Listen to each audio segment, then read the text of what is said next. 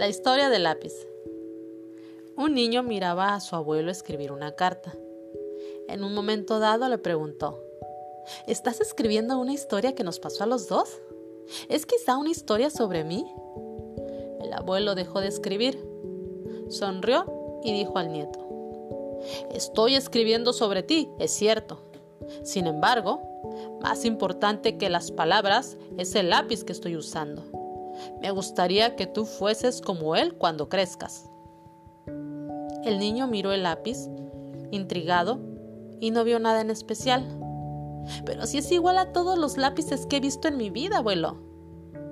Todo depende del modo en que mires las cosas. Hay en él cinco cualidades que, si consigues mantenerlas, harán de ti una persona por siempre en paz con el mundo. Primera cualidad, puedes hacer grandes cosas, pero no olvides nunca que existe una mano que guía tus pasos.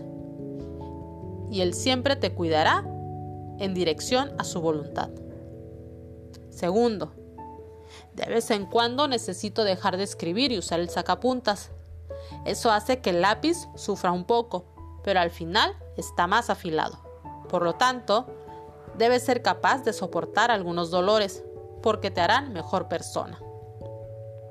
Tercero, el lápiz siempre permite que usemos una goma para borrar aquello que está mal.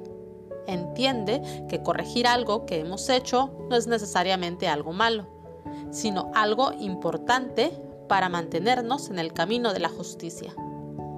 Cuarta, lo que realmente importa en el lápiz no es la madera ni su forma exterior, sino el grafito que hay dentro.